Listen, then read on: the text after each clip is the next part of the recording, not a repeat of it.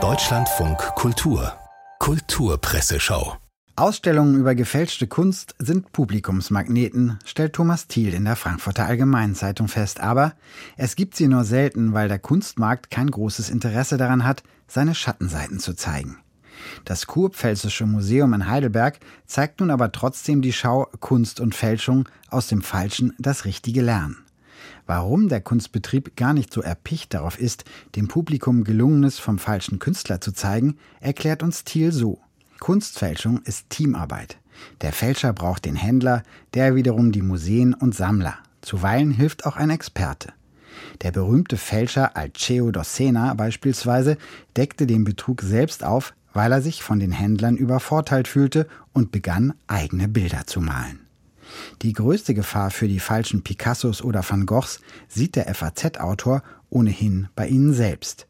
Der Kunstfälscher hat in der Regel vier Gegner. Der eine ist die Selbstüberschätzung, der zweite die Ruhmsucht, der dritte die Gewohnheit und der vierte der Anachronismus. Aber damit nicht genug. Der größte Gegner wächst mit der künstlichen Intelligenz aber gerade erst heran. Das letzte Exponat ist ein Rembrandt-Porträt, das aus Abermillionen Rembrandt-Pixeln nach Rembrandt-Art hervorgezaubert wurde. Man schaut es an und beginnt sich zu langweilen.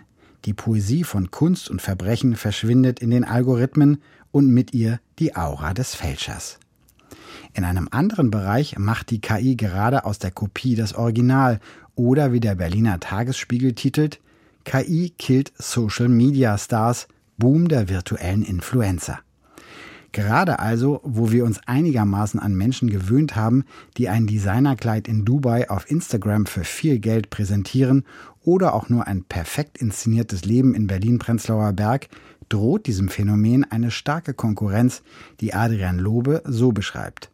Aitana Lopez ist eine kesse junge Frau aus Barcelona. Pink gefärbte Haare, volle Lippen, dunkle Augen. Auf ihrem Instagram-Account versorgt die Influencerin ihre über 270.000 Follower mit Fotos aus ihrem Luxusleben, mal im Bikini vom Strand, mal im Abendkleid in der Suite. Nur die junge Frau existiert in Wirklichkeit gar nicht, was durch den Hinweis Virtual Soul auf dem Profil auch transparent gemacht wird. Geliked wird trotzdem. Die überwiegende Mehrheit scheint das nicht zu stören. Aitana ist der neue Star am Fashionhimmel. Sie ziert das Cover einer Sportzeitschrift und postet gegen Geld erotische Fotos.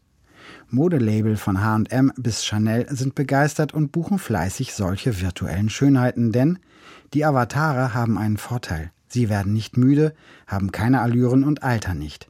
Ein Robo-Model kommt nicht schlecht gelaunt und mit tiefen Augenringen zum Shooting, es funktioniert auf Knopfdruck.